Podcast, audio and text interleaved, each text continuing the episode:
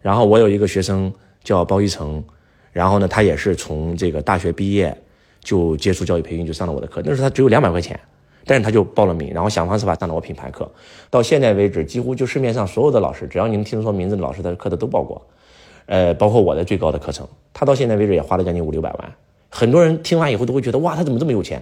他是个忧郁症患者，他从小他爸妈出生在云南这个非常小的一个山村，他家里没有钱，他家连房子都没有，他所有的钱都是靠自己这个赚的。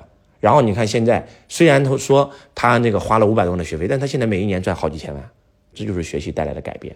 嗯，对，其实讲完这个，我我特别感慨哈，就是因为我我学了这么多，我我我我我我突然发现一个点，其实周老师讲的非常的对。就宇宙的第一规律，其实就是两个字：相信，没有别的。就打个比方，如果你是高手，如果你相信道生一，一生二，对吧？二生三，三生万物。如果你相信这个规律，你就直接跟道连接。哇！问题是很多人他不相信，为什么呢？做老师的永远教什么？传道，先传道啊，再授业啊，再解惑呀。但是孔子呢呢反过来了，你要先给我解惑。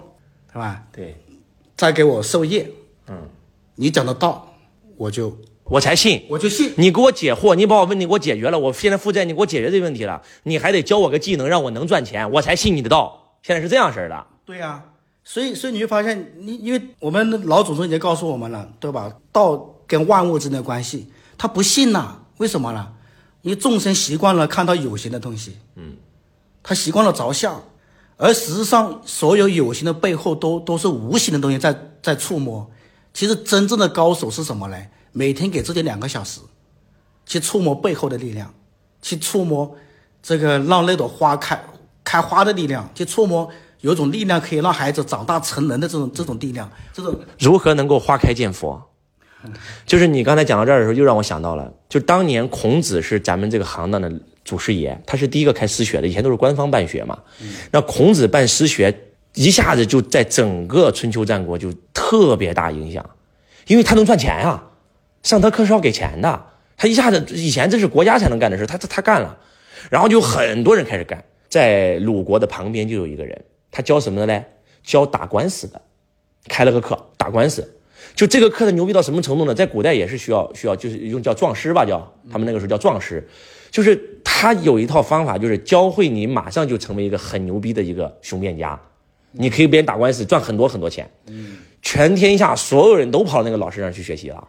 孔子的学生都变少了。后来连孔子的报了课的学生都问孔子说：“师傅，你能不能像那个老师一样，你教我一个技能，让我能迅速赚到钱，对吧？我给你交了钱才有效啊。”哎，孔子就说了：“如果你是这样的想法，你就去跟他学就，你不要跟我学。”我要教你的是什么？就是你刚才讲的，先传道，再授业，再解惑。我教你的不是为为己安，是为安天下，不是为己谋生，为天下人谋生。他说我教你们的这个业呀，不是教你一个技能，让你为自己谋生。我教你们这个业是为天下人谋生。孔子当时是这么说的。然后慢慢的、慢慢的，当然了，就那个老师教出来很多很坏的学生。虽然赚到钱了，但是很多都是做了一些很不好的事情，然后到最后，这个老师到最后也受了这个果报的影响，然后很快就出了很大的问题啊，然后呢死于非命。而孔夫子到最后成为了千古圣人，这就是区别啊，这就是我们培训行业老师的区别啊。有些老师是在用心的传道授业解惑，有些老师他只是为了教你一个方法，而且这个方法还是违背价值观的，他可以让你短期有效，但是从长期来看是违背道的。对这个东西说的特别好，就是整个世界的接力棒，它已经从生存到生活，再到生命。你生存层面，你只学一个东西，就是就是活的技能啊，生存的技能。在生活的阶段，就是活得体面。嗯，其实到生命的层面，就活得明白。嗯，啊，其实今天人最大的需求是什么呢？是站在生命层面，就是活得明白。是的，啊，所以我们周周老师就是。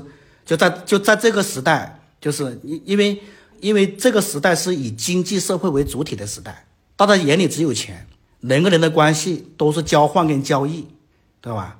然后呢，这个你突然发现，这个时候有个老师能够站出来，告诉你宇宙的规律啊，告诉你道是什么，然后告诉你要回家，人生要活明白，我觉得特别的珍贵。为什么呢？因为钱是红尘当中最大的共识，大家只要钱，而实际上钱背后所有的源头、底牌的底牌其实就是道，但是很少有人会告诉你为什么，因为懂的人他都已经归隐山林了啊。你说的太好了，钱的背后是事儿，事儿的背后是人，人的背后是道。你把事做好了，一定能赚到钱；你把人做好了，一定有人来帮你做事，把你把你把事做好。但是核心点，人的背后是道。你触摸到道了，你才能够真真正正的做一个好人，做一个君子。合道的人就是君子，背道的人就是小人嘛。所以其实合道天成，背道而亡。你能否成功，其实跟道有关。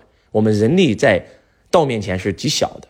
在这个世界上有两种境界，第一种是人在做天在看，而第二种人就是天在做人在看。英雄造时势，到最后一定会死，一定是时势造英雄。天下大事浩浩荡荡，顺之者昌，逆之者亡。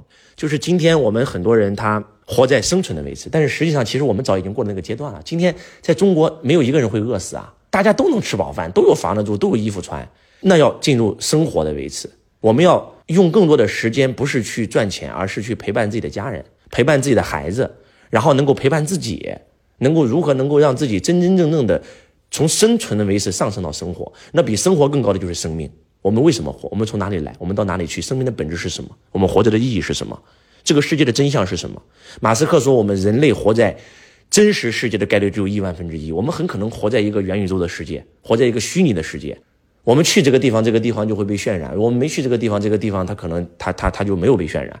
所以其实，那世界的真相到底是什么呢？你没有活明白，你就死了，这个这个人生就白白活了。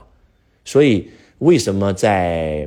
呃，人类历史的长河当中，人类会进化出文明，而不是猪啊、狗啊其他的东西进化成文明。如果论生存能力，其实人类跟这些动物比是很差的。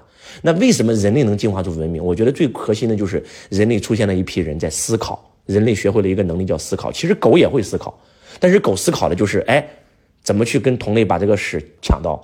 就这，他他只思考的最最原始，他在生存的维度的思考嘛。所以如果有一个人。啊，就狗改不了吃屎，你你不让它吃，它还骂你，它以为你给它抢抢屎呢。就所以要为什么要远离负能量，远离这些小人，远离这些价值很 low 的人呢？而人他不单是在生存的维度上思考，不单是在生活的维度上思考，他在生命的维度上思考。看《红楼梦》，你就能看出来古时候的人是怎么生活的，生活出艺术了，那种品质才叫生活。我们现在都不叫生活。那再往上就是生命。不管是苏格拉底、柏拉图、亚里士多德，不管是我们中国的这些诸子百家啊，不管是老子啊、庄子啊、孔子啊、孟子啊、荀子啊，然后包括乔达摩悉达多呀、啊穆罕默德啊，然后这奎师那呀，然后这个摩西呀，然后这个耶稣啊，这些人他在思考这个问题，所以其实人类才能成为这个世界之灵长嘛。我觉得这个很重要，人一定要活在生命的维持，要不然。那跟蝼蚁又有什么区别呢？所以，当马斯克成为世界首富、已经那么有钱的时候，别人采访他说：“你为什么不坐着游轮、抱着美女、喝着鸡尾酒享受人生？”他说：“那样活着跟蝼蚁有什么区别？我们要思考人为什么活着，用生命陪伴生命，用生命唤醒生命，用生命点亮生命。这，这是我想干的事儿。”哇，这个太好了！对啊，就像你说的一样，其实很多人像我一样醒了，但是醒了以后他会去隐居终南山。他不愿意出来了，但是我醒了以后，我还愿意出来。我觉得这件事挺挺不容易的。这就好比今天，就像柏拉图里面讲的一个山洞寓言一样，我们今天都在一个山洞里睡觉，但这个山洞失火了，这个山洞并不是真实的世界。我醒了，那我想把大家喊醒啊，但是我在喊的过程当中，很多人会骂我了，你别影响我睡觉，你干嘛呢？但是他不知道，他再睡下去他会被烧死的，所以呐喊者很重要。听到这个东西很触动哈，就曾经有个老师就是。在几几万人的舞台上说过一句话，其实我生命的代义就是一条狗，在舞台上喊了这么多年，就是为了把大家喊醒。他说我就是一条狗，所以说我唤醒大家。就是说完那段话，就你真的能够收到一个老师，就是就是自己醒来是自己的生命有光嘛？对，对吧？你让众生醒来，世界就有光啊。嗯，对吧？那生命就是生命就是彼此的照耀啊。什么叫彼此的照耀？就自己发光了，让世界发光了，每个人都活在光中。他就照耀啊！你看，你看先知穆圣，他就触摸到一个法门，神就是光，光就是神。所以在他的世界里面，在在健康上叫健康之光，在灵性上叫灵性之光，在幸福上叫幸福之光。你会发现，但问题是，问题是有的时候光也是也是一种罪恶。为什么呀？就像一个黑暗中的铁塔，它几百年都是黑暗的，但是铁塔下面有很多垃圾、脏东西，因为它是黑暗的，你看不见，所以你不知道里面有脏东西。突然有一天一束光一过来，你一照，天哪，这个铁塔的这个下面怎么全是垃圾？这个时候你会发现光就有罪了。这就为什么说有的人学习他真的不是为了醒来，他有的人学习就为了为了睡得更舒服，所以你永远也叫不醒一个装睡的人。所以你你真的是需要很大的福报，才能遇到一个能够把你叫醒的人，知道吧？什么什么是地球上唯一的奢侈品呢？能够给你增加能量的，才是地球上唯一的奢侈品了。所以，当你听完一个老师的课，尤其像我们周老师，对吧？他能够升起你的家国情怀，对吧？他能够让你去向内求，他能够让你去提升自己的财商，打开自己的格局，然后呢？在生命层面，在道德层面，在第一性的原理，去看到一些这个不同的视角，在听的时候，你的内在，你的梦想的种子，对吧？那个想救人的种子，你那个开悟觉醒的那个那个种子，为家族奋斗这个种子，你已经种下了，给你多少能量啊？你想想，你没有学习之前，你心中恐惧感在裂变，是吧？你的情绪在裂变，你的焦虑在裂变。今天跟老师学习，对吧？你的希望感在裂变。你帮助人的心在裂变，你突然发现，你已经把那黑洞给炸开了，你已经要长成一个新的太阳了。这就这就是有种感觉，就是其实懂周老师讲课的维次，就特别有那种心心相印、那种喜悦的感觉。因为我们都共用一个道，啊，而且我们本质具足，所以你会发现，其实就像周周老师一直说的，你没有醒来之前，对吧？你那个海浪一直在寻找大海，你醒来，你突然发现，对吧？海浪就是大海。本质具足，没有醒来的人烦恼就是烦恼，菩提就是菩提。他认为烦恼到菩提太难了，而醒来的人，你会突然发现问题就是答案，卡点就是破点，痛点就是醒点，对吧？烦恼就是菩提，对吧？障碍就是功德，直接穿越不二法门，融为一体。修心，你最终修什么呀？你最终修成什么？为什么说有的人说你要放下？你不能用这两个字来解这两个字，它有个全过程，刚好给这个阶段起个名字叫放下。其实最珍贵的心，其实就是一句话，就是融为一体，跳出二元对立，合一。呃，对，融为一体，就到哪里都融为一体。哇塞，情绪拿来跟情绪融为一体，为什么你会纠结啊？因为你没办法消化这个情绪。那为什么没办法消化这个情绪啊？因为你跟情绪是对立的。因为对，一个是对立的，另外一个是你的载体太小了。如果说你的载体大到要为宇宙苍生去请命的时候，你哪里有时间？去说是非，或者哪里有时间去抱怨情绪，没有时间呐。就是说，一滴墨水掉到了你的杯子里，你这个杯子就变黑了。但是如果它滴到一个大海里，那啥也不是。对。然后第一个是自己有容乃大，第二个就是要跳出二元对立的思维。你刚才讲那个点太厉害了，就是烦恼为什么能变成菩提？因为它和任何东西它都能合一，它已经跳出二元对立了。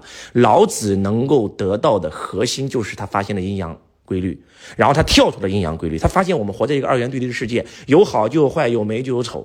我们会定义，我们会给我们出生命当中出现的事儿和人贴标签儿我们认为今天女儿谈恋爱了，这叫早恋，贴个标签，这叫不好。我们就会被这件事扰得很痛苦。那如果没有这个标签呢？那换一个时空角，你女儿已经三十多岁了，谈恋爱了呢？那你就变成这时候是好事了。所以说，如果不贴标签，你和你跳出二元对立的时候，其实就没有好坏了。就是你说的，你的这个烦恼也是你的菩提，你的这个问题就是你的答案，因为你完全进入合一状态了嘛。这个境界太高了。